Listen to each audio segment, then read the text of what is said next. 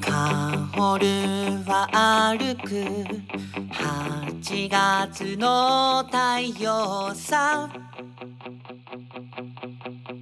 額に汗がにじむ。自転車は乗れない。ならば走ればいいと。の街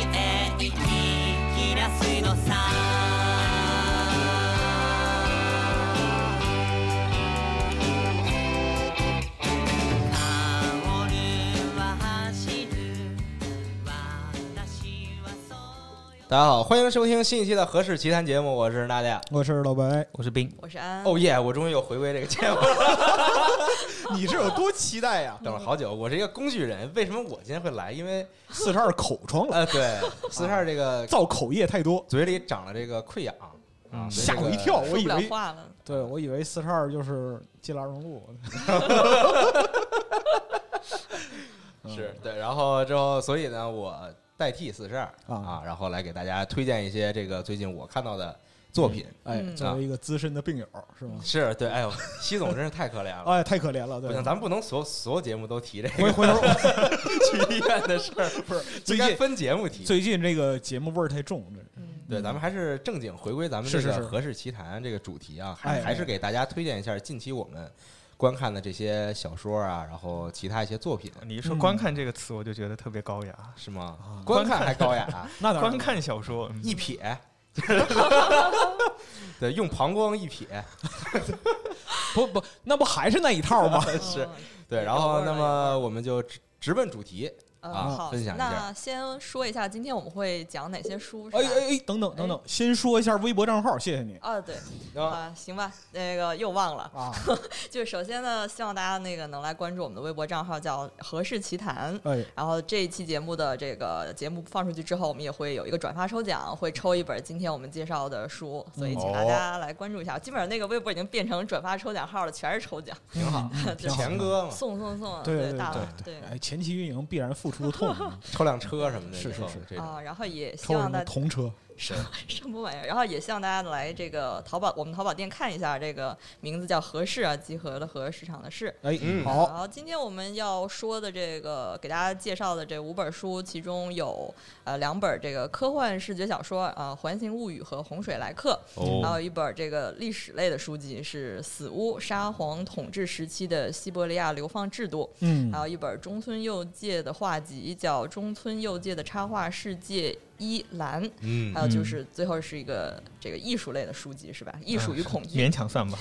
对，是以上就是今天的书单啊，好完全没有主题的书单，对，这啊这主题，因为我们每期节目不是有一主题嘛？今天这主题实在是因为想不出什么相关性，我们今天就是一个近期的阅读分享会吧，嗯对吧？行嗯愣推，反正 行行，哎呀，我们的营业真是越来越自然了 愣推啊，啊！嗯，挺好。那请安姐先来请，分享一下，好嗯，那这就是我先说吧。嗯啊，我最近看了这两本书，就是刚才提到的这个《环形物语》和《洪水来客》，我觉得真的很有必要在节目上好好推荐一下，因为我真的是觉得挺不错的，就是哦发自内心的很喜欢。呃，这两本书是这个两本视觉小说，它是这个。呃，一个三部曲中的两本儿，它这三部曲的另外一本呢是《电幻国度》，我们应该是去年吧做过一期节目，是的，对，然后这是等于说是电幻国度的，算是姐妹篇还是怎么样？反正就是一个系列里头的书。呃，因为电幻国度呢，大家应该了解这本书，就是如果不了解的话，可以去听一下我们的之前那节目。或者再买一本。呃，你你可以啊，就是它是一个挺呃，就是。图配文这样类型的视觉小说，啊。就是一呃，它给了你一个很庞大的世界观，然后去给你讲剧情的同时，也会给你呃呃配上相应的插图，嗯。这样看的时候就觉得呃很直观。呃，所以其实《环形物语》和《洪水来客》这两本书也是延续了之前《电幻国度》的风格，然后它也是讲了那个一个科幻的，就是有一点儿带废土的这个后末日，然后有赛博朋克，然后有一点儿这个有点复古的那种，嗯有点科呃复古的科幻类故事。西伯利亚科幻，对有，这确实是。然后在说之前，我想说一下这个作者先啊，这个画家也是一个创作者吧，哎他叫西蒙斯塔伦海格，是一个瑞典的一个画师，嗯呃，就是一个八零后的一个很年轻的艺术家。我我相信，就是大家不知道他的名字，也一定看过他的作品。他有一个特，应该说对我们来说比较有名的作品，就是无人升空的那个游戏封面，嗯那个蓝还是绿的那个、那个、那个、那个，中间有一个阿特拉斯的那个方块的那个、那个图。嗯它应该是这个无人深空的早期，这个它不是主美，它应该是参与了游戏的美术设计。啊嗯，所以大家应该能想象到它的画风就是那么一个画风。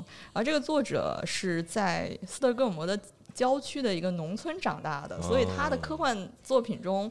那个画面的表现就是很有这个瑞典的乡村风情，空旷且冰冷，对，嗯有一望，比如说一望无际的麦田，但是中间会有一个大机器人儿或者一个废墟什么的，是挺瑞典式的。因为很北欧式的。对，嗯嗯嗯因为其实对北欧说起北欧，就是瑞典，可能这个国家并不算一个大的国家，也许就是很多人对它的文化或者环境不是特别了解，哎，所以正宜家好是 宜就是宜家，对，对它的这个就那种性冷淡的风格，对对对对对简洁金属性冷淡。对哎，我们这一期的主题可以归结为冷淡。哎哎也可以，是还蛮冷淡的。就冰冷嘛，这不是正好也入冬了吗？是是是，对这两本书特冷，嗯呃，而且啊，对，插一句，就是他特别喜欢，就是放入很多瑞典小元素在他的故事里，哦他的图里，比如说那个车就是沃尔沃，要不就是、哦对什么萨博之类，就反正就是都是瑞典的，嗯嗯，对。然后他呢，就是喜欢这个把。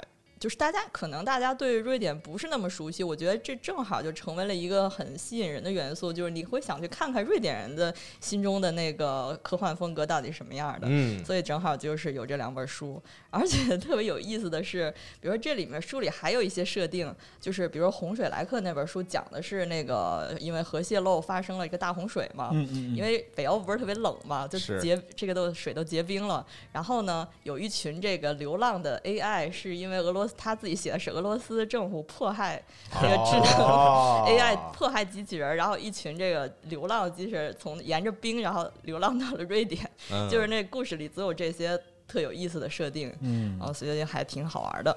呃，而这个这个这个作家有一个官网哈，就是 Simon Stellenhack 是这么念吧，然后点儿 S E，然后如果大家对他的图有兴趣的话，嗯哎，可以去他的官网看。嗯完了，具体这两本书啊，一本叫这个。呃，我呃，《环形物语》就是 Tales from the Loop，然后一本叫《洪水来客 Things from the Blood》，然后它是一个前后篇，嗯，就是虽然它是两本书，但是呃是有故事时间线的，所以哦《环形物语》是前面的一个故事，《环形物语》的故事结束之后才是洪水来客的故事。哦对嗯，都在二十一世纪之前发生的故事。对嗯呃，所以你要看这个具体故事的时候，可能需要先了解一下这个作者设定的这个世界观。嗯啊，我觉得我可以简单的给大家讲一下他这个世界观，这个完全不是剧透，就是一个故事背景。他的故事背景我觉得也挺有意思的，是这么说的：他说，这个二战结束之后啊，就是这个核呃核技术开始广泛的应用，当然都是架空的哈。嗯就是说，这个苏联啊，就是研发了什么磁浮飞船，然后整个 对整苏联人对 Give up report，哎对对苏联研 e 发里的康 登，大斯维达尼亚，哎对，多么的 rush，行了，哎，行了行了。然后，然后苏联研发，比如说磁浮飞船之后，这个交通业就完全颠覆了。这时候，瑞典它作为一个小国家，它也想分一杯羹，所以他就去开始研究这个涉及核的这些前端的呃科学领域。然后，就其中这书里还写了瑞典的研究核聚变，然后啊然后等等等等。然后在呃十九世纪五十年代呢，瑞典开始开始建这个世界上最大的粒子加速器，然后这个设施叫梅拉勒设施，然后简称为环，就是 The 嗯。Loop，、然后嗯。环形物语的环就是。这个玩意儿。嗯。呃，这个环设施从六十年代六一年开始建，然后六九年启动，第一次实验是一九七零年，然后九四年的时候呢，这个环停止了运营，因为九四年的时候发生了一场大洪水。这个洪水是怎么呃导致的呢？有说是核泄漏或者是外星生命，这个大家可以在书里去看哈。嗯对，这个我就不说了。然后呢，《环形物语》讲的就是截至九四年，这个环从这个就是环在环周边生活，就是在核设施呃附近生活的儿童的一个童年回忆录。《哦环形物语》是一个架空的平行世界童年回忆录。哦，然后这些孩子也是呃像普通的小孩儿一样，在度过青春期，在听歌，在看片儿，同时他们生活在一个就是巨大的诡异的世界里，嗯就是这种又。有点温暖，但是又非常奇怪，就是又非常迷幻的一个风格的回忆录。嗯嗯呃，然后洪水来客讲的是九九九五年到九九年之间的事儿，就是说这个设施环废弃之后，然后其实是核泄漏了，然后开始有外星生命入侵，开始有病毒、有变异、有这个各种更比环形物语有更诡异的情节就开始出血肉现了。诅咒，对对，就有一些特别恶心的画面开始出现了。其实这两本书来说，我觉得我可能会更喜欢洪水来客一点。是。就想象力更夸张一点。对，更对更符合就是我们期待的科幻的感觉，因为《哦环形物语》有一点过于温暖了，我我个人的感觉哈是。吗？是是这样的两个故事，呃，这两个故事，呃，也你可以按顺序读，也可以呃分开阅读，因为它互相不影响的。嗯嗯嗯，呃，跟刚才也说了，就是《环形物语》这个故事是是先发生的嘛，然后这个，然后呢，之后洪水来客这个故事发生了，之后呢，就是这个整个的故事结束在一九九九年，啊、嗯是说的是这个他们开始去解决这个核泄漏的问题，然后哦包括去进行清污工程，包括去用混凝土灌浇灌那个嗯。泄漏的核设施，最后就看似进入到了新的一个繁荣的。这个社会繁荣期，但是我特别喜欢这整个故事的最后这一段，我想给大家念一下哈。嗯请就，是基岩深处，在这个国家储存放射性废弃物的地方，只有机器在不知疲倦的运行。现在那里排列着一行行灌满混凝土的回声球。如果我们能够到达地下深处，不被辐射焚烧，把耳朵贴在回声球上，或许便可以听见那种声音，仿佛里面睡着什么东西，但睡得很不安稳，正在发出砰砰砰的紧张心跳声。哦就是其实一开始他给我们的就是一个结局，觉得这个是核核的这个污染已经解决了，但是最后也又给你来了一个算是反转也好，是 to be continue，对，是一个那个开放结局也好，挺有意思的，是这样的一个作品。嗯，所以如果我觉得如果之前有看过《电幻国度》的朋友，或者喜欢西蒙斯塔伦海格画风的朋友，应该会喜欢这两本书，还真的是呃挺值得购买的。虽然它是两本大书，然后价格应该也不太便宜，一百多块钱啊、嗯嗯应该但是还是很精美的，物有所值。就《电幻国度》其实是我是很好评的，就是嗯它的图像和这个就是文字，其实是一个相得益彰的这样一个结合吧。嗯它能够给你一个就是想象力的充分的启示或者说是激发，但是同时又给你足够的留白。我觉得对于喜欢读故事的人来说，是一个特别嗯好的机会。嗯，对，洪水来客其实我觉得也有这么一点啊。然后有一些朋友可能在微博上有看到过西蒙的，就是有一些那些艺术号啊什么有发过他的几张图。其实那个呃有几个主题，就是说当机械被一些带有血肉的东西污染，就假设是病毒或者是外星什么东西吧。嗯嗯被污染以后，它呈现出那种介于机械和生命中间的样子是什么样的？那几个嗯图其实就是《洪水来客》里边的图。对对嗯对对，就你单看那几个，你就自己会想象出一些故事来。然后《洪水来客》这本书就相当于是从前到后把整个故事给讲了。我们嗯时间轴这儿可以配几张示例图来展示一下这个生体机械的这个嗯感觉。嗯，嗯，对，我我个人也是更喜欢《洪水来客》这一本。对哦我我是感觉他的想象力可能更空旷一些吧。就呃怎么说呢？前一本《环形世界》就给你的感觉就是它很有加长哦。他是就已经给你把这个世界观设想的很完美、很完整了，嗯然后你自己就跟着在这个世界里。哦，然后《洪水来客》里面可能会你自己会有一些更发散的东西去想象吧。嗯嗯嗯，对嗯，行，说的如此之正经，嗯，这个这个这个节目原来是这个调性了，现在啊，是。不是不是很习惯是吗？嗯，有你的地方就有对。欢笑。对我确实不是很习惯，但是刚刚提到这个就是呃瑞典，嗯。瑞典的艺术家，嗯。比如说我们统称为北欧的艺术家，嗯他的风格往往跟我们平常看的，比如说在这个美国本土的艺术家，或者在嗯。比如说呃其他一些地，比如说英国嗯。等等这种地方，就完全他能展现出一种不同的感觉。就你所有看到的东西都是很冰冷的，我是觉得，对，就它从它颜色的使用，然后包括它这种笔触，就整体都有一种很冰冷的感觉。对对冷色调粉蓝色，因为太冷了，然后又有极夜，啊是是是瑞典应该没有极夜，就是 在家没事儿干，只能烧柴火。呃，在家不应该打 DOTA 吗？怎么烧柴了？哎呀，又看到了我熟悉的阿斌，真好。嗯。是对啊，包括嗯。对这个书里曾也画了一些看似很温暖的场景，就是有儿童，有这个麦田，但是结果但还是很凉，对还是很冷。那我觉得就是人与人之间的距离很远是。啊，就像这个像一些冰岛的艺术家，然后像一些这个比如说呃丹麦啊、嗯瑞典的艺术家，就不管他们创作的呃像这种画作，啊，或者说像一种呃像这些音乐作品，你总感觉它是非常空旷的，就是嗯。人与人的距离离得非常的远对，啊。对，啊，就像我一样是吧？那 说说蛋看似冷冰冰，又有一丝温暖。说蛋呢。操那我必须得批判一下这个北欧小资产阶级情调啊！嗯对，因为就是接下来讲这本书是一个，我觉得可能没有比它再冷的书了，因为这本书是讲西伯利亚的。嗯嗯对，就就喜欢阅读的可能知道，就是托斯妥耶夫斯基这个《死无手记嗯嗯》啊，他讲的是就作者本人在这个西伯利亚流放过程中的经历嘛嗯啊，然后总结成就是一部半自传体的这样一个作品。嗯《死屋》这本书呢，它讲的就是一个完整的流放制度的事情。嗯它集中在一八九零年之前，这个沙皇俄国，它的一个贯穿了长达三百年的流放制度形成、发展以及期间的各种一个状态。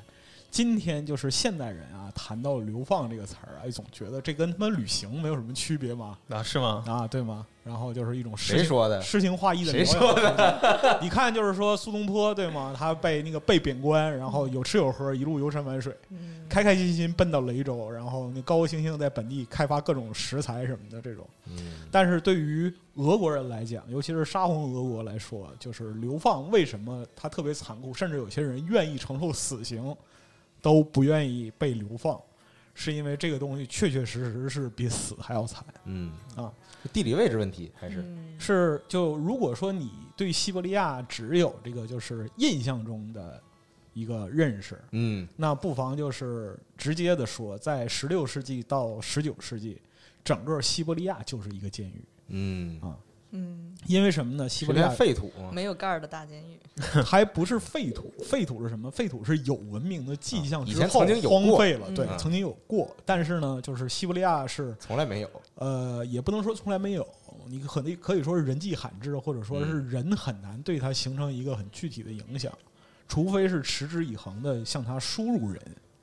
但是没有这个必要。呃，也有这个必要，这个我们后边会说到。但是西伯利，亚，但是西伯利亚实在是太冷了，因为嗯就是呃，去年去年的时候，就是在有人居住地西伯利亚的奥伊米亚康嗯啊嗯，录得了一个就是当地的最低温度是零下六十七度，嗯嗯，然后这个地方历史上的最低温度是零下七十一度嗯啊，你就想想看，在这种条件下，这是在有人居住地录得的这样一个气温啊，所以说，就是西伯利亚的自然环境其实是非常可以说是就我们讲说苦寒之地，对，其实咱们国家这个大陆性气候有很多的冷空气，基本上都是来自西伯利亚的。对嗯，那么就是像这种就是流放制度，把人直接塞到西伯利亚的目的是什么呢？是从十六世纪开始之后，就是元朝金帐汗国衰落之后，那么就是大片的地区变成一个就是真空地带。那无论是游牧民还是说那个屯垦民，都没有涉足这些地区，但是它有很多自然资源。那么当时的沙皇俄国为了彰显，就是是一个是彰显帝国实力，另外一个是去控制更广大的领土，他用这种流放苦役去代替死刑，把很多人放逐到西伯利亚去，嗯嗯是这样一个国家力量推动的殖民策略啊。但是呢，就填进去的人其实就相当于资源，嗯就是烧了就烧了，或者说是那个你作为资源被耗费掉了，那么只要你开垦出一片熟地，接下来的人就能跟进。但是流放制度本身是相当漠视人性和这个就是人个体的命运的吧？可以就自生自灭去了嘛？呃，比自生自灭都要惨一点儿。就把人当电池嘛，你的电用完了就 对吧？对对对，那么就是有害垃圾。这种这种流放，那最后其实说呃不问生死嘛，也是稍微有点过分，因为上边还是有官员来监视这个东西的。但是呢，就在整个流放过程中，你全程指望官员也是不可能的，嗯，因为他根本不可能给你提供任何生活资源和对应的帮助，他嗯只是关心就是你是不是在服刑。你是不是在干活？对，这是苦役的一种嗯啊。嗯那么这个苦役有多苦呢？举一个我们可能都比较熟悉的例子啊，这位就是呃约瑟夫·维瑟里奥诺维奇·朱加什维利啊，对啊，我们敬爱的慈父嗯啊，为什么就是别乱说，在节目 不要乱说啊，把我们都搭进去了啊。啊？嗯行，为什么说这个就是他开始的名字叫出家什维利，但为什么最后来改成斯大林呢？嗯这是因为他被流放过六次。嗯那跟斯大林有什么关系呢？他流放过六次，然后中间逃跑了五次。第六次是当局把他流放到北极圈里边八十公里的一个村子，嗯叫库列伊卡村。这个地方在整个西伯利亚都被公认为是生存条件最恶劣的地方嗯啊！但是他在这儿活下来了。嗯这个村儿只有九户人家，他每个月的就是生活费用只有十五卢布嗯啊。这个就是做一个对比，当时一个基层公务员儿，就是村子里的基层公基层警察，一个月的工资是五十卢布。但是你在那种地方给你钱也没有用啊。对呀、对，就是钱已经在那种地方已经没有什么意义了。是就是，所以说就萨林同志在这个村子里边儿就是一个自己动手丰衣足食的嗯，这样一个状态。其实也没有丰衣足食，就就其实过得很勉强活着。就勉强活着。嗯。但是就他的转机是来自于一战嘛，嗯，一战的时候沙皇俄国需要征兵，然后又把他抓回去。了。是就是经历过就是这么残酷的流放的锻炼之后，嗯。啊，朱加什维利同志才决定把自己的名字改为斯大林，意思是钢铁一样的人，嗯。就哦。表示说流放都不能打垮我。对，啊。就确实是天选之人。对，是这样的。那么就是在这本书里边，我们讲这个就是《死屋》这本书里，它虽然是英国人写的，嗯但这本书它的考证的资料其实是非常详实的。我看了一下它的引文和注释，嗯在整个书的最后啊，引文和注释就快一百页，嗯嗯，就是引用各方面的资料。这是因为对于西伯利亚的流放制度是从呃一八九零年开始哦就不断的有著作来面世。之前在美国、在英国上层的就是贵族们，或者说是统治阶级，他其实是支持沙皇俄国的这样一个统治观点的。嗯，但是很多人在就是了解了这个流放制度之后，对这个东西产生了特别具体的怀疑。这里边需要提到一个人叫乔治·凯南嗯啊。如果说对冷战史有兴趣的朋友，其实会知道，就是冷战里边有一个重要的对苏人物叫小凯南，嗯他是这位乔治·凯南的孙子。啊嗯乔治·凯南本人他其实是一个沙皇俄国的一个支持者，但是呢，他体验了一下流放制度，在那个西伯利亚待了两年，他就变了嗯啊。回去之后就开始大肆的批评。啊啊，出了一八九五年出了两卷本的《西伯利亚流放制度》，包括说他自己穿着就是流放者的全套衣服啊，戴着手铐脚镣在在路上走啊。嗯需要说明的是，在过去流放不是说人家给你哦，你坐高铁是啊，对，或者说是那个直接到流放地，不是你得自己腿儿去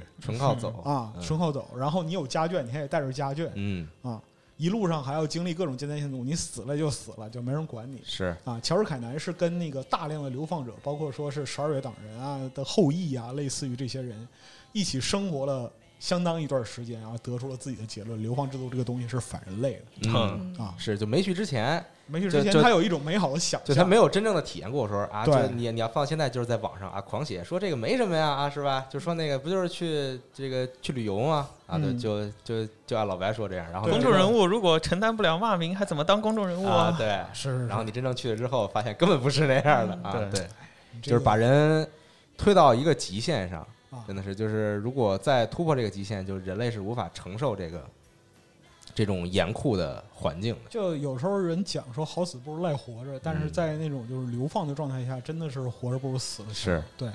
就这里边其实可以推荐就是几部电影啊，嗯就包括说像呃，就是描就都是俄国人拍的，他们对于这种生活状态可能就更有一个体验。嗯呃，有推荐一部电影叫《边疆》嗯啊，这是说那个在二战结束之后，就卫国战争结束之后啊，嗯一批那个就是成分上有问题的人被流放到西伯利亚边疆嗯啊，新世纪的流放。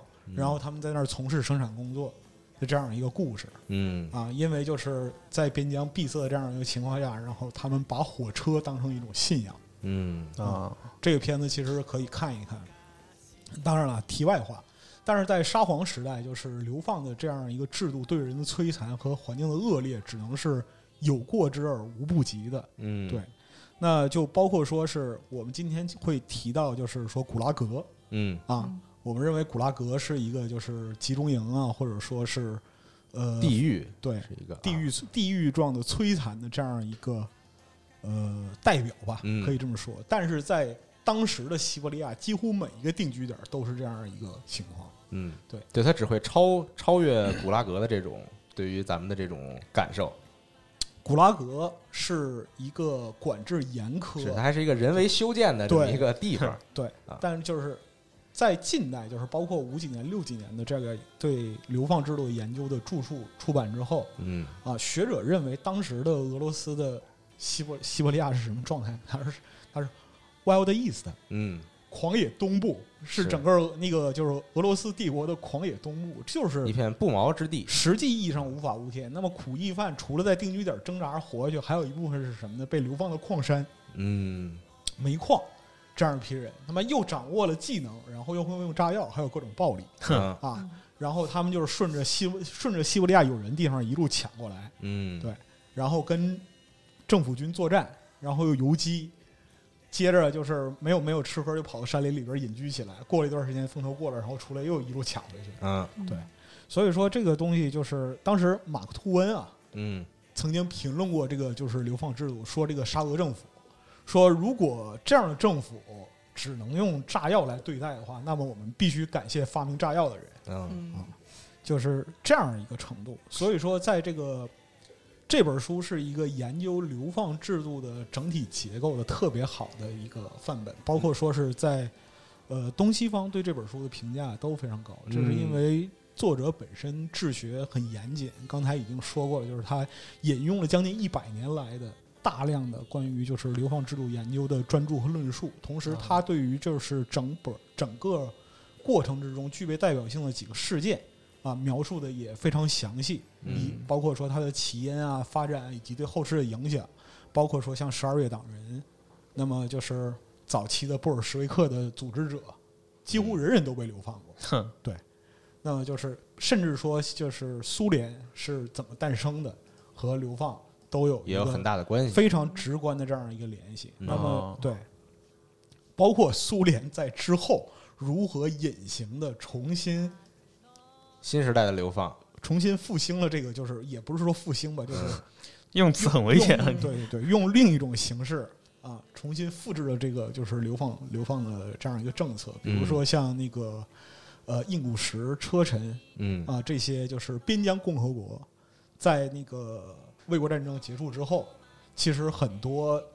居民就遭遇了被流放的这样一个悲惨的命运，对就呃有一个就是有一个俄国的电视电影叫《风暴之门》，嗯，讲的是这个就是不是跟车臣对作战，讲的是一支连队，然后、哎，就是、我还真看过，对。对 对挺好看的。还有这个第九连啊，啊当，时对，一直人狂他原作就是那个讲这个车身战争的嘛，嗯。就是原作叫《连队消失在天际》，是，然后这个连队独立守卫一座高地，嗯，啊但是他们里边其实有一些内应，哎，我印象太深了，当时有嗯。有一个桥段是这个士兵啊，用这个机枪，嗯。然后来扫射这个前来围攻的敌人，嗯。然后呢，这个子弹打完了，嗯。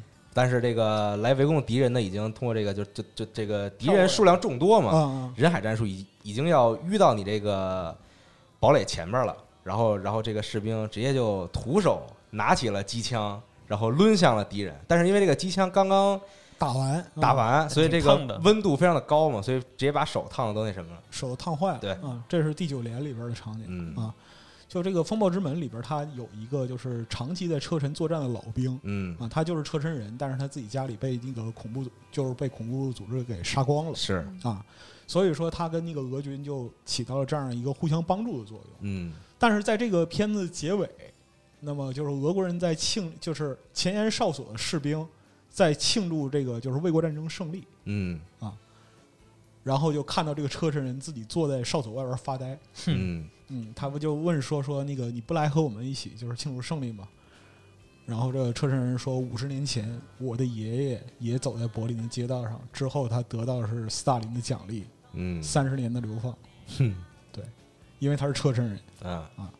所以说，你去研究整个这样一个流放制度的起因和发展，你会发现在人类的历史上，其实，呃，为了拓展疆域或者说是形成政治控制的一个稳健状态，其实非常非常多的办法，呃，在就是让个体的生命或者说是需求都在这些社会总体的这样一个面前就变得不值一提。嗯。嗯，当然了，就是痛苦也催生创作，或者说是其他一些就思想的迸发吧。是是你看，就阿斌的表情，对吗？每天在跟痛苦做斗争，是吗？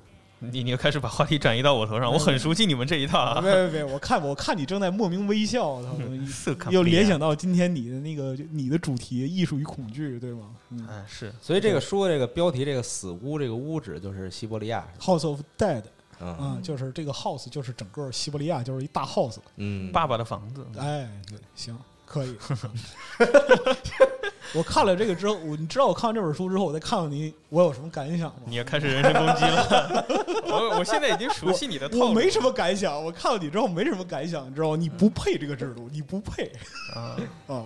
嗯，嗯，就是，总之就是对于能够了解一段历史，对了解历史一段非常残酷的历史，对了解这个残酷历史，其实是对就是对这方面有兴趣的朋友是挺有帮助的。嗯啊对我看这本书阿还现在又拖过去了，这本书还挺厚的，很厚啊，它差不多有好写的非常的详细，对对，而且他后面的就是引用和注释就有非常厚的一段。我那天在老白那儿翻了一下，就知道这这书我一时半会儿是啃不完的。刚刚不是说了吗？感到了很寒战，看了十分钟，发现全是 这个 注释，嗯，对，对，就其实对于就流放者来讲的话，就他们的生活轨迹特别简单，嗯犯了重罪，然后没有被处死，被流放了。那么个人对个人来讲的话，就是从城市也好，乡村也好，原来相对安定富足的生活，一下变成一个特别恶劣的生活环境。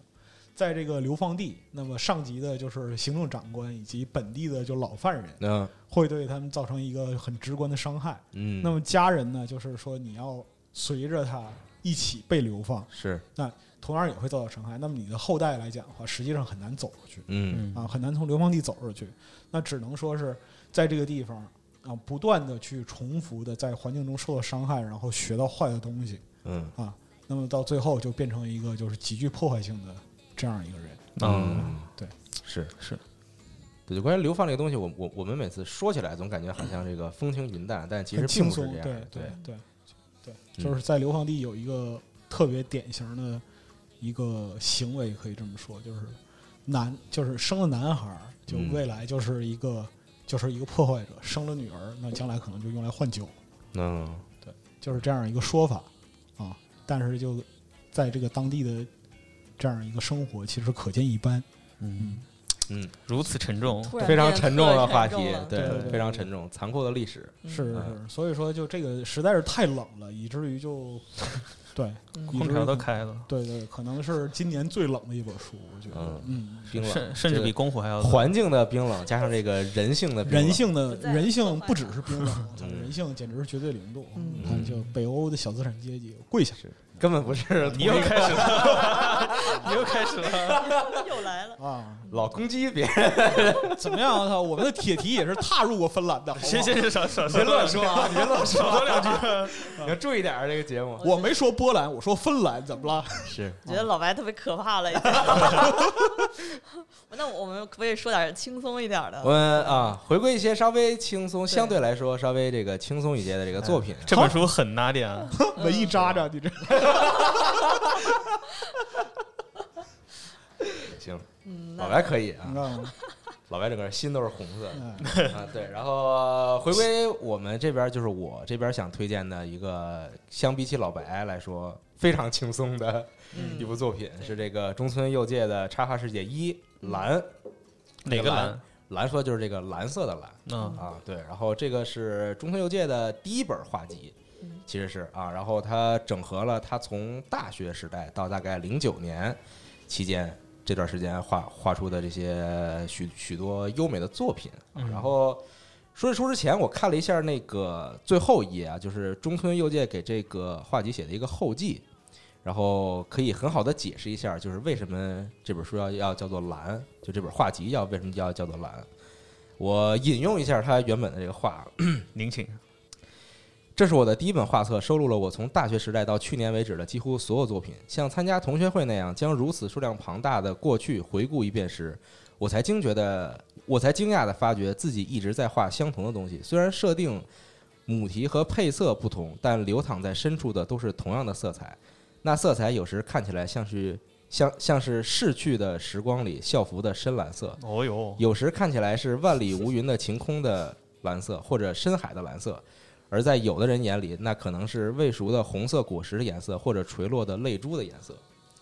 哎，我感觉就很适合你那里是吧嗯这本书很适合你。就是蓝色啊，对。然后中村佑介可能很多人觉得听这个名字，可能你并回想不起来，就是说他画过什么作品。嗯，但其实我估计啊，咱们听咱们节目的朋友们应该其实都比较熟悉了啊，其因为从哪儿熟悉呢？像是可能很多人知道有这么一部作品叫做这个《四叠半神话大戏对，啊，对，然后包括还有这个《春宵苦短，少女前进》嘛，哎，啊，都是非常知名的作品。然后在那个时候呢，很多人看到这个标题的时候，并不太清楚它到底讲的是个什么嗯啊。当然了，这个原作品呢，也并不是这个中村佑介写的，嗯，它都是小说作品改编的动画嘛。当时，嗯嗯中村佑介是负责什么呢？是负责给小说画了插图、画了封面啊。嗯当你看到那个封面的时候，你会有一种很强烈的冲击感，嗯，但这个冲击感又不是那种这种直拳，哦它并不是这种一拳打你脸上的是青春的上勾拳，冲击感，不是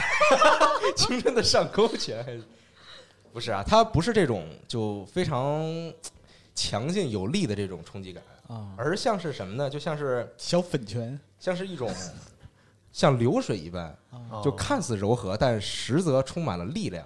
哦，然后这个流水呢，包裹了你的全身，渗入你的皮肤当中，哇，让你的，血管当中都充满了这股力量。这然后合适是要变澡堂子是吗？对，然后等你全身都已经被这种力量包满之后，酥软，你会从嘴中说出一个词，叫做“牛逼 怎么一点儿不文艺？那不对啊！我操，我以为就是被包裹之后你会说出我好了，”。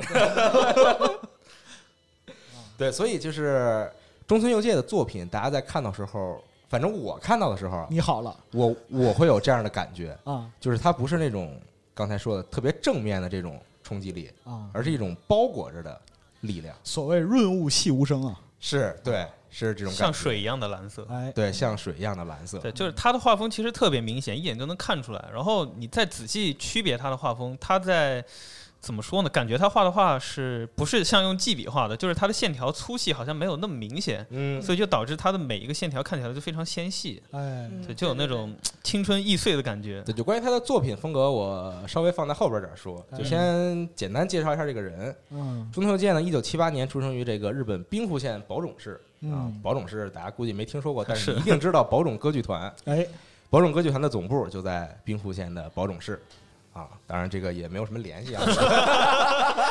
那你他妈图什么呀我？就是想让大家知道这个城市离你不远。啊行行行对就是你是听说过他的。啊，啊。然后中村佑介的父亲呢是建筑设计师，然后母亲是这个时尚设计师，所以其实哦从小可能他的父母对于他在创作这方面就有很大的影响。嗯，有天赋。对对对，就是有天赋。你你你能明显感觉到有很多人啊，天生就就应该搞艺术创作。啊，对，我觉得中村佑介就是这样的人啊。然后中村佑介呢，其实要说点什么别的，没有，我就是大概说一下啊嗯，就这个中村佑介其实从小就很喜欢绘画啊，然后也特别喜欢玩游戏。巧了，我也是。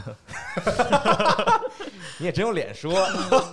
挺会贴金的给自己。啊，是然后他上大学的时候呢，考入了这个大阪艺术大学。然后当时因为非常喜欢游戏，所以想着是以后要进入这个游戏公司，然后工作。然后在校期间呢，学习了这个数码绘画、数码设计，然后 CG 制作等等一方面。嗯当然，到最后他他也并没有说，呃，完成他在上大学之前的这个梦想，就是到游戏公司去做游戏。嗯，哦，然后后来选择是这个绘制插画，做成为一名艺术家。他不光给这个小说作品绘制插画和封面，然后也经常会给这个 CD，嗯会会给一些专辑，来绘制封面，就是这些商业作品嘛，其实就是。然后，当然他自己也特别喜欢音乐，他甚至有自己的乐队啊，这个乐队叫做 Sales。然后刚才其实我们开头，我们开头包括到现在放的所有歌曲都来自他的乐队。嗯哦啊，对，哦他果然那种感受是一样的啊。哎，我怎么觉得跟我看我这本书的作者很像啊？这个斯坦罗海格也是自己也有个乐队，对，就这些，就对这些人就是天生就适合搞艺术创作。嗯，哎，操！怎么了？为什么这期你们都是跟艺术有关的，就我一个被流放的人？我操！你那也是苦难造就艺术吗？你是人类艺术，行吧，人类行为艺术，人类这苦难的历程，他对对，苦难历程。然后 No pain, no gain。对，所以中村佑介大概他的这个就是生平是这样啊，也不是不是也不能叫生平，就是他还没死是吧？对是就是他在真正出名之前，他的这个历程是这样的啊啊，对。然后后来呢，就渐渐的，他为很多这个作品去绘制插画，然后去绘制这个封面。然后从这个时候，其实我估计可能很多人认识，像刚才我们提到这个《春宵苦短，少女前进吧》，还有这个《四叠半神话大戏》，嗯这两部小说作品呢，都出自森见登美彦登美彦嗯之手啊。然后，如果你看过这两部作品，你会有一种感受，嗯就是反正我看完之后啊，我的感受就是，我无法想象为什么一个男性作家能写出如此女性的风格，嗯如此女性的文字风格啊。对他，他能他他在描述一个女性的时候，是能让我觉得我靠，我并想想想不到这个作者是一个男的。嗯 就他能写的比女性更女性。呃，也不能这么说啊，对，就是也不能这么说，就是相对来说，我们有时候在看一些，比如说其他的这种作品的时候，那就是他文字有没有击中你好球区吧？就是不是我，就是说有很多男性在创作的时候，当他描写一个女性的时候，你能够很明很明显的感觉出来，就是她的功能性很强，直男笔法是吗？你知道吗？哦，就是他笔下所描绘的这个女性的工工具女性。的功能性非常的强啊，但具体哪方面功能我就不细说了，在节目里也不合适啊。对，但是你能很那说明你平时没看什么好玩儿。就是你能很明明显的感觉出来，这是一个男性所塑造的女性角色。啊，对，就是你作为一个男性在看的时候，你能明显感觉出来，哦，这个作者是个男的，嗯就是他写的很刻意在这方面。嗯，但有的时候呢，你在看一些女性作品的时候，比如说女性来描写女性，或者女性来描写男性的时候，你完全是另外一种感觉，就你能够分辨得出来，写这个作品的人到底是男是女。嗯但是我在看这个《春宵苦短，少女前进们》的时候，我刚开始的时候可能真的没有感觉出来，可能就是模糊性别，感觉比较模糊，模糊然后性就是他很的那种。它很好的能够去中和我也不能说还原，因为这哦不一定是真的，这不一定是真正女性会表表表现出来的一种，作为一个在互联网上装过女性的人，对对，这个话题还能提起对对是由由于我在互联网上伪装过女性，啊所以我曾经为了让自己的伪装没有破绽，也好好的研究过 斯坦尼斯拉夫斯基 这个事情原作修养是吗？啊，对，所以我看的时候，我就会有一种心生敬畏的感觉。我觉得我靠，原来有人装女性能到这个程度？对，原来有男性作家写女性也能写得如此的优雅优美啊，啊，而不是说那种写的很刻意、很工具的那种。嗯嗯，但是呢，如果你想给这个作品找一个画家、找一个艺术家来给他配图的话，那我觉得没有人比中村佑介更合适了。古偶之狼，太老太不合适了吧？就是中村佑介，原哲富就看中村佑介的作品时候，其实我一开始也在想，就是画出这些作品的人到底是男性还是女性？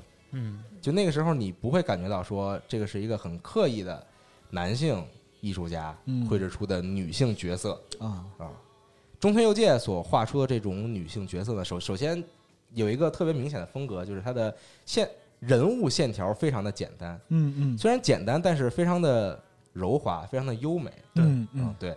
然后呢，还有一点就是他几乎不会给人物角色的皮肤上色，对人物角色皮肤永远是纯白色的。他他用了一个非常巧妙的技巧，就是他在除人以外的地方，他用大块的色块，而且是对比不是那么强烈的，可能在一个色系内的色块来造成那种比较柔和的冲击。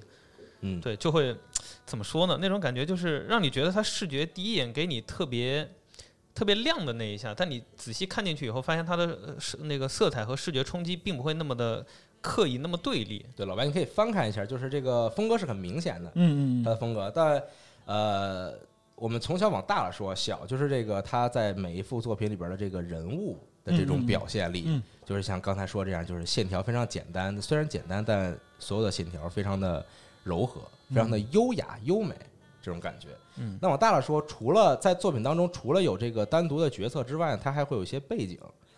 那中村佑介跟很多其他的艺术家在创作时候不同的一点是，他的作品当中你看不出来景深，嗯，对，因为、啊对是的，因为什么呢？因为它没有阴影。对对对，就你猛地一看过去，你会觉得好像似乎所有元素都在同一个平面上边。对，而这个平面呢，又向着我们看不到的远方在延伸，嗯这样的感觉。所以就是你第一眼看过去会觉得这个作品非常的杂乱，因为所有元素都在同一个平面上边。而且就少女前进吧，这个就很典型，它就会它在一些中景也没有透视，对标准纸片人对对对，就是它完全都在同一个平面上，所以你第一眼看会觉得我为为何如此之杂乱？凌乱，对，对，但如果你细细去看，你会发现它里边是有迹可循的。很有韵律感。对，就是在杂乱当中，其实是有它的这个工整所在的。嗯嗯但这种感觉就像什么呢？就像你在看一个万花筒一样，啊，就是你第一眼看过去觉得都是一些亮片儿，嗯非常杂乱，但你渐渐的发现都是有规则的。是不是特别木下？有是，一点儿。对对对对对就清明上河图。对，就中村佑介总是能展现出这种感觉。嗯对，所以因为他这种无阴影、无景深的这种绘制方法，所以就像我开头所说的，会会有一种冲击力带给你，嗯，但冲击力又不是这种很强烈的正面的冲击。我觉得你说这种冲击力，是因为你看到这个之后，就感觉这个信息量的来源或者接受程度和传统的对于美术的这样一个观感是不太一样的。嗯，对嗯那么其实呃，说到说回到中村佑介的作品，他他他他的作品里有一种浪漫的感觉在，哎，但浪漫这个词你如何去描述？就是你千说万说，好说歹说，嗯，都不如有一个词能够很完完整、很准确的形容浪漫，电气白兰，就是 少女。哦电气，就你只要说出“少女”这个词，嗯，在亚洲地区，你觉得哇，这是一个特别浪漫的事情。对，就是你不需要其他的那种很华丽的词藻来堆砌，就哦简简单单的一个少女。我没这么想，那我你你你已经老了，我不是说我我已经老了，我们家有一预备少女，我看着她脑袋就疼。我那我那我觉得这个就是男性视角和女性视角不同。我觉得是少年，你知道吗？哦，对，就是哦 就是这种处于青春期的，嗯，处于这个正在经历青春期综合征的这些人们，人类，你对你你是青春期综合症一直延续到现在是吧？对，我我我可能一直延续到我死啊，对我才十七岁，男人至死都是少年，是啊是，Only the young die young，太可怕了。安脸安脸上的鄙夷又加深了一分，我操！对，就是我作为一个男性来说，这节目有毒。就对于我来说，你想很准确、很完整的描述“浪漫”这个词，就只需要少女。嗯，嗯对，而中村佑介的作品里充满了少女，嗯，嗯，换句话说，就是充满了浪漫。哦，这个他这个就讲法跟那个就是酸奶和初恋的感觉 差不多。对，什么是初恋的味道？就是酸奶的味道。酸奶味道是什么味道？初恋 就搁这说车轱辘话，你知道吗？嗯，对，反正中村我当我在看到那到太可怕了。你说要少女碰到酸奶，那是什么啊对我看到中村佑介的作品的时候，我会有这样的感受。啊？对，就是不需要太多的语言去描述。当你看到他作品当中一个穿着可能穿着水手服、嗯。穿着短裙，嗯。然后黑发，因为白皮肤，刚刚刚也说过，就是他不给他的这个角色皮肤上色嗯。上色，对一个白嗯。白皮肤的少女站在那儿的时候，你就已经知道他想表达的是一种浪漫。对我我明白 明白娜利亚说的意思，虽然我感觉不到吧。你怎么了？阿斌整个人都少女起来。因为我过于爱幻想，我还是个少年，嗯，对，就是这种青春浪漫嗯，的这种感觉，我觉得都在这本画集里了。嗯，脑上飘着荷尔蒙的云彩，太可怕了。嗯，行。对，反正我个人是有这样的感觉。然然后后单从艺术眼光来欣赏也是不错的啊。是对对对啊。啊，所以就是可能大家从时间轴也能看到一些他的作品，或者哎。你之前也在网上看到过他的这些呃其他的可能单单张的作品嗯等等这种，对对，或许你会有跟我一样的感受，嗯，四叠半的画风大家应该都比较熟悉，对，非常熟悉，应该对对，嗯嗯，行吧，嗯。就是浪漫和浪，和浪，对，浪漫和浪是有区别的。是是是是。啊，对。是，正好这书出版方后浪对吧？哦，新浪和后浪啊，对，先读书后浪。继未读之后，又有一家和我们反目成仇的，对。别别别，抱大腿。浪呢，就是我刚才前面所说那种很工具性的、啊。很刻板的、很刻意的啊，这些作品当中的女性角色，嗯。而浪漫呢，就是中村佑介的笔下的这些女性角色们。哎，所谓的浪就是液体的荷尔蒙，浪漫就是气体的荷尔蒙，嗯，是对嗯，行，差不多是这个意思啊，对，你可以这样理解可以，啊。嗯太狠了。对，所以就是为什么我会很喜欢他的作品，就综合来看，前面我提到的所有的东西，这通吹是。是，啊，但是让我非常喜爱他的作品。是。娜利亚推荐完这本书之后，其实那本书我当时拿到以后翻了一下，就想到了我年轻的时候，我是真少年的时候，我真的也是拿纸笔，每天上课的时候就这样画画，哦，最后定成了一本册子送给了别人。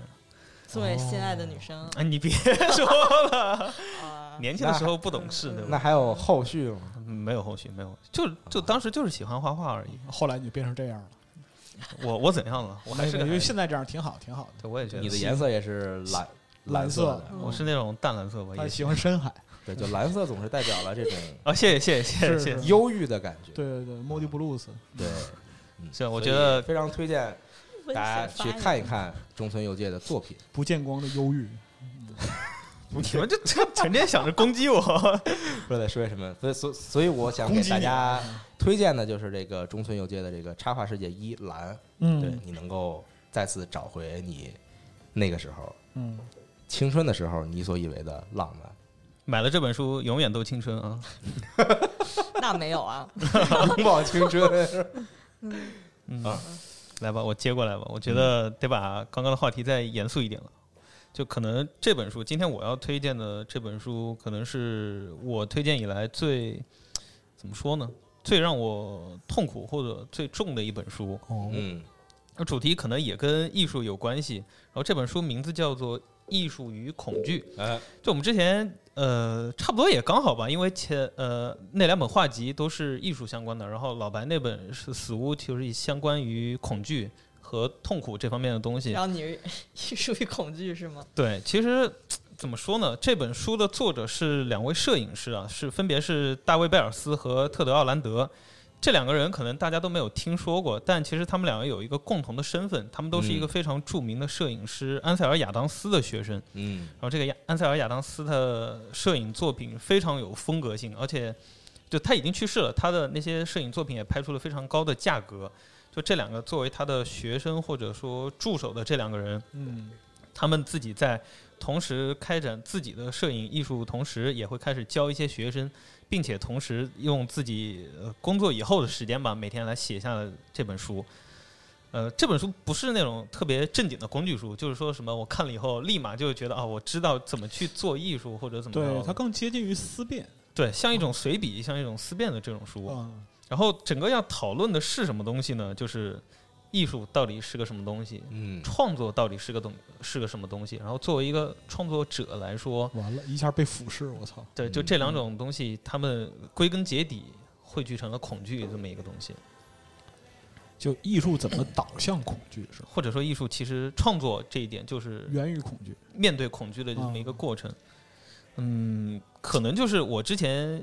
嗯，算了，也不说了。反正集合大家都会画画，就我不会画画。就以前有接触，说什么呢？操，就以前接触过一点画画吧，就知道在画画的这个过程中，它是一个比较怎么说呢？和那种漫长的创作来还不太一样，就可能每个人画画的风格都不一样。但是嗯你真正接触到创作以来，就你要面对的其实就是你自己。嗯嗯然后嗯怎么着？你在跟自己对话的过程中，这种随之而来的就是一种恐惧感。然后这本书他们就在讨论的是，呃，这就首先你面对自己的恐惧和面对他人的恐惧，以及艺术的整个舆论和整个业界之间这个恐惧，你自己要怎么平衡，怎么去面对它？哦。那他为什么会就是把所有的这种情感的归纳到恐惧上，而不是说像焦虑啊、痛苦啊，或者说是其他的这样一种感受？哎，对，问题就来了，就是首先恐惧这个感情是很自然的，每个人都会有的嘛。是嗯但是当人呃发展到社群以后，来自自然界的那种恐惧就没有了。唯一保留到现在的，可能还有一些是什么都就是自然现象，比如天黑。但是人类发明了电灯，你在晚上的时候也不会觉得说我面对黑夜有什么样的恐惧，因为就是说你这种恐惧其实是来自于生命威胁的这样一个这是最本能的恐惧本源的。恐惧啊。对，但是就自从有了电灯以后，就可能晚上也不是说我看不见的地方不会有东西出来威胁到我的生命了，嗯就反而到了零点，大家都不睡觉了，都睡什么起来嗨了，对吧？嗯唯一剩下的恐惧就可能就是打雷。嗯有一些人在还比较小的时候，面对突然打一道雷，会有那雷声啊种生物性的本能的恐惧。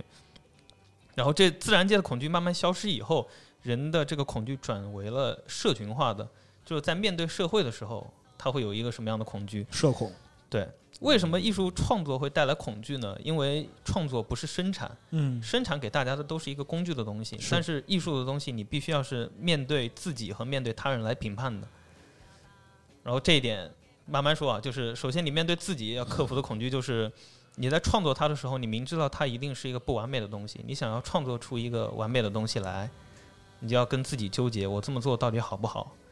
我这么做是不是达能让我自己达到满意？或者说我在创作到一半的时候，我明知道这个作品达不到历史那种高度，但我作为一个艺术家，我还是要把它做完，嗯就不断的面对自己的质疑等等等等。所以说，很多艺术家他们在可能就大家觉得他就跟疯子有仅有一线之隔嘛。嗯，梵高可能也是这样的一个人，他可能就是在面对自身恐惧的时候，被自己的恐惧吞噬掉了。被击垮了。对，面对自己的恐惧，然后再来就是面对他人的恐惧。你做出来你自认为非常满意的一个东西，嗯，你拿到大家面前看，大家说你这什么玩意儿？但是你没有获得评价。对，嗯就是在这个东西创作出来之前，艺术家肯定自己就知道，我这个东西出来之后是要面对这些批评和非议的。嗯，我还有没有这个力量去战胜这个恐惧，来把它做出来？嗯它里面举了一个例子啊，就是艺术这个东西有多么本真呢？就是有很多艺术家都做过一个梦，在这个梦里，他说我梦到看到一个非常完美完美的艺术品，然后他就天哪，我到底是什么样的人才能创作出这样一个完美无瑕的艺术品？我这辈子可能都创作不出来。嗯但是当这个艺术家和其他人分享他的这个梦境的时候，他就说这是你自己做的梦啊，也就是说这个最完美的艺术品也是只有你能创造出来的。嗯对，大概就是这个意思。就是 整本书说到底，最后就是让你感受到这个艺术创作它其实是很痛苦、很恐、令人恐惧的一个事情的。嗯嗯但是它最甜蜜的地方也就在于你克服了这个恐惧，或者说你真的不听不看，去完全杜绝了他人之后，你战胜了只有自己面对自己的恐惧，掏出这个艺术作品来之后，得到了其他人的一些认可，或者说在当时这个时代，大家都不觉得你是艺术品的东西，过了多少世之后，大家忽然回头来看，发现了它的艺术价值。嗯，就是说艺术上的突破或者成就，往往与时代的对认识不相称。对，就是你虽然是拿出来面对，是这意思，我觉得是吧你拿出来这个东西面对人了，可能啊不光要面对当时其他人带给你的恐惧，还有还有整个时间的流逝所造成的。但我怎么觉得这个观点有点极端？就是嗯，可能艺术家都是这么觉得吗？两个这就是悲观悲观艺术家讨论出来的一个结论。他们是站在这个嗯这个起点之上开始讨论，就是说，呃，作为艺术家应该怎么正面积极的去面对这个东西。嗯嗯，对，嗯死亡搁浅，差不多。其实我我是觉得，确实应该当时提一下这个东西。其实我们作为编辑来说，我们可能不算编辑啊，虽然我们的职位是编辑，但我们的我们不配吧？对我老白可能你的还是编辑，但我们我像也不配。像我来说，可能更接近于作者和内容制作人这种这种角色其色。实就外界对于我们来讲的话，可能就是为了方便来说，统称叫一个编辑。其实我们自己的身份是相当模糊的，身份是个谜，我也不知道我来集合干啥，我啥都谁？干。我我我是谁？我我我我在干什么？我要干什么对对，我在干什么？但其实就我们平时都会就是就去做很多工作，比如说像就是呃那个电台，然后写文章，然后脚本儿，然后包括说是一些活动的筹划，然后还有对应的执行。就我们真的是在做非常多的事儿。总归舔着脸来说，可以管自己叫创作者。对对对对，啊关键的一点就是，我们虽然还也同同样也是一个互联网从业者嘛，也算嘛，对吧嗯？我们是在一个网站上写的，但是我们可以说有一个共同的点，就是我们在创作内容，而且这个嗯内容是原创的。所以说到底，我们在包括做电台、做视频，还有写一些文章的时候，我们非常痛苦。我们都是一个创作的过程。嗯，所以，呃，我想说，就是当时我在写《死亡搁浅》那篇文章的时候，真的是那时候你可是真痛苦，痛苦极了。对而，且那份恐惧真的是，就是首先这个游戏它就是呃强迫我面对自己的。我在回头之后的时候，就会觉得无比的孤独和恐惧。嗯就我一个人躺在那儿的时候，会感觉到整个世界跟我切断联系，我必须要跟自己来对话。而在跟自己对话的时候，我就会想到现在的互联网，因为互联网也是一个工具，是它把其他人原来接触不到你的那份恐惧，现在全都通过网络拉近给你了。对，说古代一个雕刻家，像米开朗基罗，他雕刻出来一个东西，或者他画了一个很大的壁画，你只有走到那儿，你才能看到它的样子。是的，是的。但是互联网一旦出现，你的这东西发出来，全世界人都可以对你有所评判，这个恐惧其实是被放大了的。对，然后你在想到那些恐惧的时候，我作为一个对互联网失望的人来说，我其实知道人性可能就是那样。对，米开朗基罗发推底下评什么玩意儿？对。对然后这个时候，你面对自己的恐惧就会加深，你会担心我到底是要迎合他们，还是要我要坚持这么做？坚持这么做做出来以后，如果没有达到我自己预期的效果，然后我觉得这份负担有点太重了，因为毕竟这是死亡搁浅，大家都在期待等着看你的东西嗯，你是说你自己的心路历程啊？我总觉得有点像小岛，啊。那可能倒没有，小岛这个人还是挺乐观开朗的，也不一定、也不一定。嗯 是就是他伟大伟大的喜剧演员都是悲剧人物。哦哟妈耶，这不说就是我吗？你们越来越会聊天了，这是。嗯对，反正这点就是一直到创作的时候，包括文章写完以后，我我也听到不同的意见，就是包括西蒙跟我说，大家可能想看到的东西不是这个，嗯可能大家想看到更多只给的东西，嗯但也有人跟我说，就挺好的，大家其实想看到是你在这个游戏之后你自己的一些感情体验，就或者说其他家所有看到的评测都是一个样子的东西。嗯嗯嗯大家都是去找它的共同点和是是是不同点，只有你能看到不一样的东西。是嗯当然我自己也会很纠结，就是这份恐惧，就是其实最大的还是面对自己，就是我在质质疑自己到底能不能行的这份恐惧，我还有没有存在的价值的这份恐惧。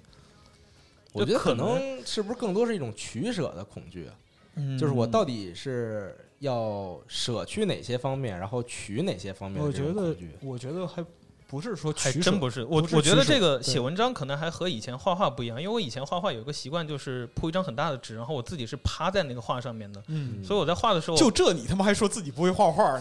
我怎么想到了唐伯虎那电影？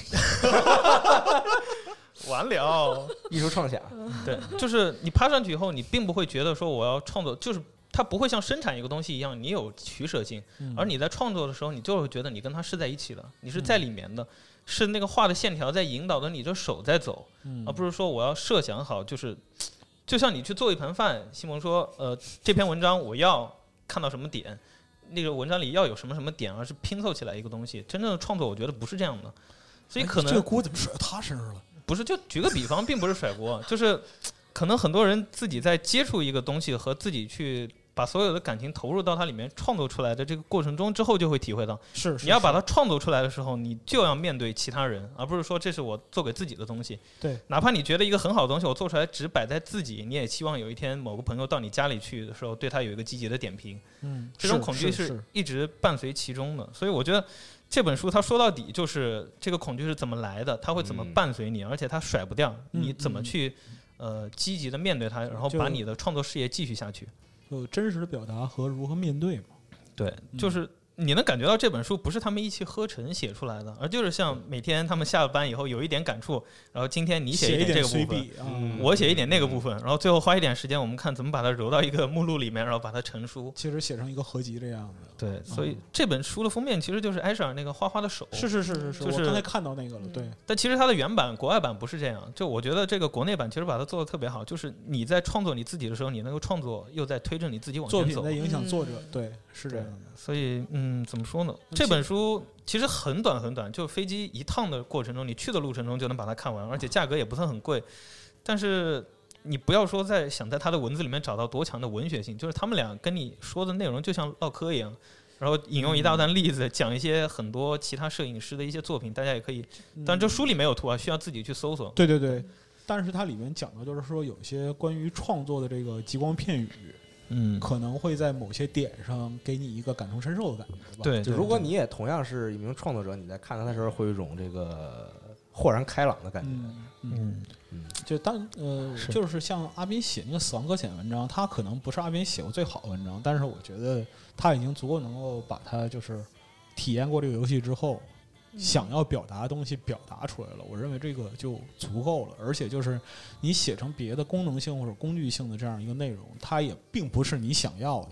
对对，我自己个人的感受就是，当我接到一个任务的时候，我会觉得这篇文章很令我恐惧。那我是知道这个是我值得写的，我写出来肯定会比那些哎呀这个东西很好写，分分钟就能给它写完的那种文章要好很多。是是是是是这样的，是这样的，对对嗯就只有能能让你激发出这种情感的，你才知道，就是说它的题材或者是价值是可以被留下来的。嗯，怎么说呢？就是痛苦和甜蜜都是并存的嘛。就是痛苦是你面对自己，然后甜蜜是来自于你完成之后，他人你对你的认可，首先你得自己认可，嗯对，然后再有他人认可，就是发现大众的想法和你一样的时候，那种感觉就来了。就简单讲，就不论是文字啊，还是说美术，或者说是其他方面的音乐创作，音乐、电影，拿比方说焦老，或者说是什么类似，真的真的真的，这个不开玩笑，或者说是你自己那个画两笔啊，没事儿，或者说自己写篇文章，过一段时间你回头看，我操，这东西真牛逼，我操，这是我弄的，哎呀，太牛逼了，就你得有这种感觉，你才会真正体验到一个创作者的甜蜜。嗯，有时候创作者会变得很极端啊，就是一方面极端，他们会觉得就非常不认可自己，另一方面，他又竭力维护自己。呃，另一方面他又会觉得你们所有人都不行，我才行。就很多艺术家都走在了这两个极端之上。是但是嗯有某方面，你还要把你的艺术和商业并存起来，你才能活。它里面也提到一些在古代的艺术创作的时候，都是教堂啊、国王请你去绘画。所以你名气画好以后，你自然有一个生存的把握。对，但现在是你必须要先自己面对一个公众的评判，然后你才有一个生存下去的途径，并且你还要在生存和自己的艺术创作之间找到一个平衡，这还挺难的。对文艺复兴的核心，首先是那不勒斯诞生了一群有钱人。嗯，都是家族嘛。是啊，对。就这一块儿来讲的话，其实最近我跟好好好几个独立游戏制作人，就是嗯都聊过，就是他们都是特别典型这种个人创作的呃制作人，嗯就跟他们在整个聊天过程之中，其实就像阿斌刚才说的这种，就是他一时之间就信心全无，一时之间又充满自信。然后对外界的批评极度敏感的这样一个嗯状态，或者说是对于这种恐惧感的反应，大家都经历特别特别明显。就是有一个哥们儿神经质到什么程度，就是他每每十分钟必须刷一次 Steam 推荐。嗯，嗯对对，我在努力避免自己成为那样极端的人。对，然后包括说他社区里边，只要就甚至说有人回他就是几个字儿，嗯他也要赶紧追回去看，就是说到底是哪儿出了问题。就他游戏已经卖了差不多，呃十几万份了，嗯卖了十几万份，但他还是就每天陷入这种恐惧。说明他还是有服务精神的，你知道吗？是是，就是他做完这个东西，但是但是我觉得就是说他这么做，其实也不光是我们去讲的，就是所谓的服务，嗯，其实是他没法面对自己那种恐惧感，所以他要拼命去弥补、去填平。嗯对，但是我还是比较反对一句话，就是很多人以以一个安慰的口吻跟你说：“我明白你的痛苦，明白你的恐惧。”不，你不不可能，对，不可能明白，不可能，除非你是他，因为他面对的是他自己，你根本看不到他另一个自己，所以你没法感同身受的。是是是，就那看到你没什么可说的时候，那只能这个那那只能这么安慰你啊，就只能拍拍肩走买奶茶嘛。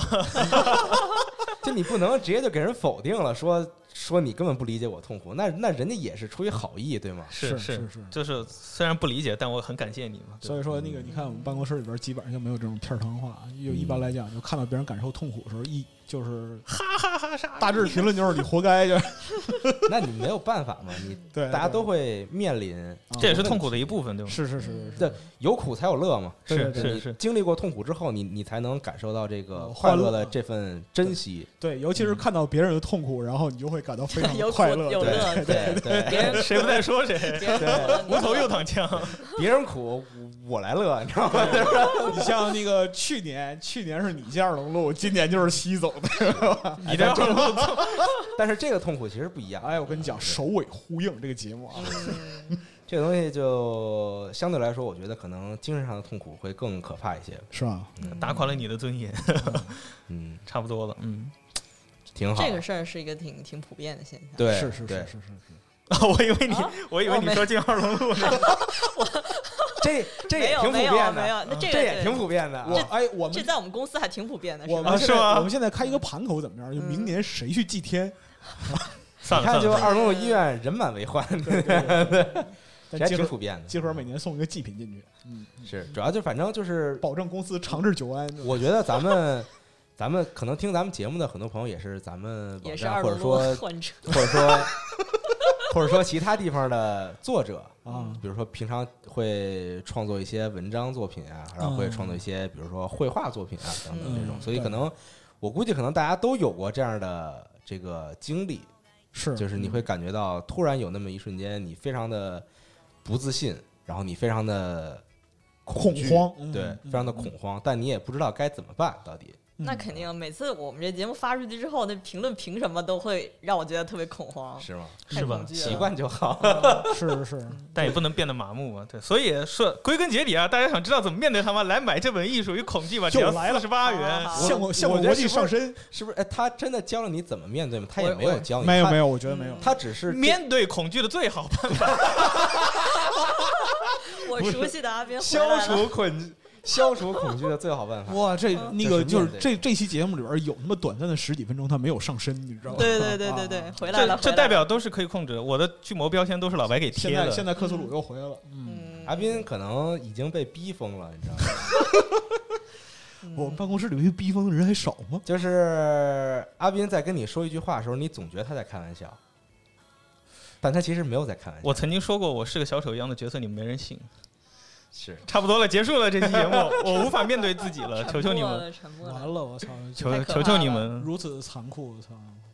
我嗯我我我应该向阿斌道歉的。咱办公室就是这个 House of Dead，嗯，是的 我，这期节目就是充满了对 太牛逼了，操！充满了呼应。对，充满了前后呼应，充满了铺梗和埋梗。是，北风穿透窗户，吹到我的心膛。哎，所谓说笑言一句三冬暖啊，二月春风四剪刀。所以大家还是看一看中村佑介的画集吧。哎中村佑介这个风格就是天街小雨润如酥。但我觉得啊中村佑介画的时候肯定也很痛苦。那肯定很痛苦。这同样是创作家嘛。对他痛苦，他活该，你知道吗？啊，我终于有有辙对想去，没辙死去。我跟你说，这期节目的主题，这节目结束了，我我终于想起来了，就是痛苦嘛。